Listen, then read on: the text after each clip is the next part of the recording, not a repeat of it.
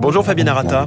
Bonjour. Bienvenue sur Radio Classique, directrice générale de LinkedIn France. LinkedIn, c'est 16 000 collaborateurs dans le monde et ce sont surtout 800 millions d'utilisateurs, dont 23 millions en France.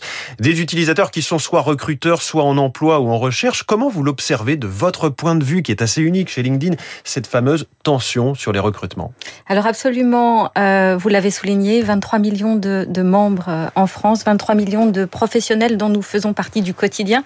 Euh, et nous l'observons en fait sous l'angle de leur utilisation, puisqu'ils utilisent LinkedIn pour faire euh, en gros trois choses euh, dans leur métier. la première, chercher un emploi, alors qu'ils soient en recherche active, à l'externe, mais aussi en interne dans leurs entreprises. Et parfois, il est un peu complexe de se repérer pour un professionnel dans une très grande organisation. Oui. La deuxième chose, travailler son réseau professionnel pour nourrir le premier sujet, mais également pour partager de l'expérience et converser euh, avec ses pairs. Et la période de Covid a montré que les professionnels cherchaient à renouer le lien.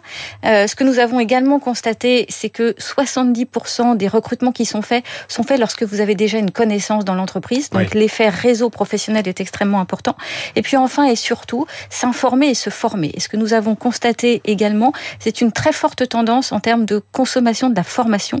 Euh, les professionnels ont pris en main leur destin euh, pour acquérir de nouvelles compétences. Mais vous, vous voyez ces cycles économiques dont on parle? Est-ce que chez LinkedIn, à chaque crise, à chaque forte reprise, vous voyez un impact direct sur le trafic, sur les interactions J'imagine avec un petit effet retard euh, sur ce qui peut se passer Alors, avec un petit effet retard ou pas, puisque euh, euh, aujourd'hui, euh, la donnée LinkedIn, donc l'ensemble des données des 23 millions de, membres sur leur profil, leurs compétences, ce qu'ils font au quotidien en termes d'évolution d'emploi et les compétences attendues par les entreprises et leurs offres de recrutement, nous permet de cartographier en quasi temps réel les tendances en matière de métiers émergents, de compétences attendues et effectivement ce que vous évoquez, les tendances de recrutement. Ce qu'on observe aujourd'hui, je l'ai dit, une, une prise en main du destin par Oui. leurs professionnels de leur euh, formation et puis une augmentation des taux de recrutement.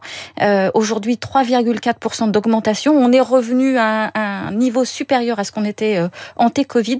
Ce qu'on observe également sont des tendances en matière de mobilité. Et ça, ça me paraît particulièrement euh, Mhm. important. Aujourd'hui, 43% des recrutements qui ont été faits ont été faits en provenance de professionnels en provenance d'autres secteurs industriels.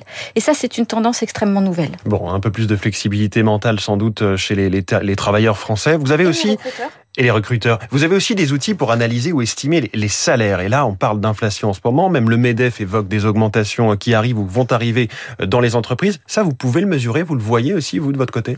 Alors, on le mesure beaucoup moins puisque euh, ce sont des données qui sont fondées sur du déclaratif et que aujourd'hui, euh, les professionnels français n'ont pas forcément euh, la mise à jour de cette nature d'information. En revanche, ce qu'on voit arriver et ce qui est une tendance de fond extrêmement importante sont les nouvelles formes de travail et, et en particulier les formes hybrides de travail.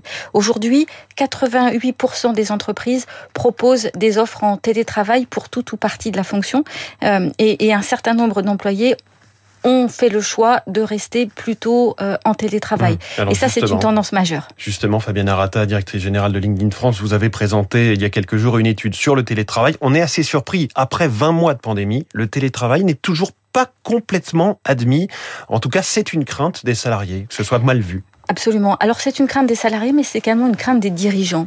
Et, et il semble qu'on soit encore dans, dans le syndrome de euh, loin des yeux, loin du cœur, où si je ne suis pas vu, je ne suis pas connu. Mmh. Euh, et effectivement, un très fort pourcentage des professionnels estiment qu'il y a un risque euh, pour leur évaluation et pour la manière dont ils vont progresser professionnellement.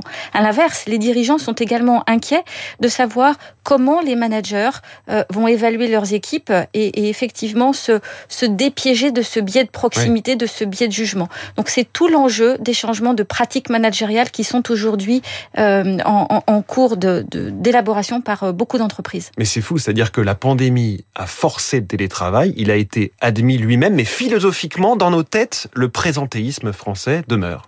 demeure. Je, je, je pense que ça a vocation à, à évoluer de manière assez rapide.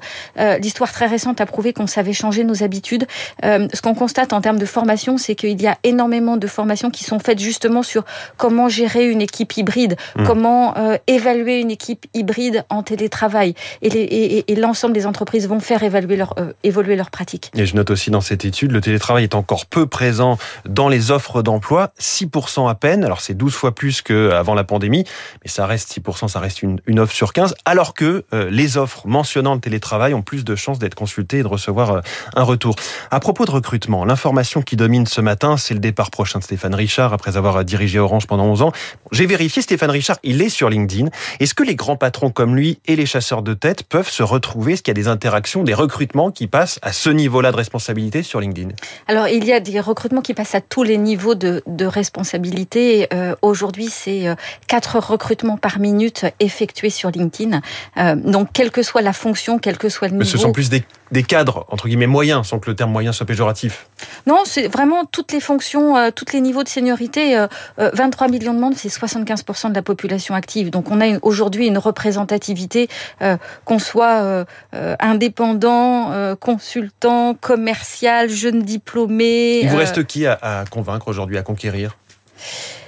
Alors, il nous reste qui à conquérir? Je crois que euh, le, sujet, c'est principalement euh, comment est-ce qu'on accompagne encore mieux euh, les professionnels qui sont présents sur la plateforme en termes de contenu, en termes de conversation et en termes de recherche d'emploi. Bon, 23 millions, c'est vrai que c'est déjà pas mal. Merci beaucoup, Fabienne Arata. Merci à vous. La directrice générale de LinkedIn France, Country Manager, comme on dit en bon français, invitée du Focus Eco Drive Classique. Merci beaucoup et bonne journée.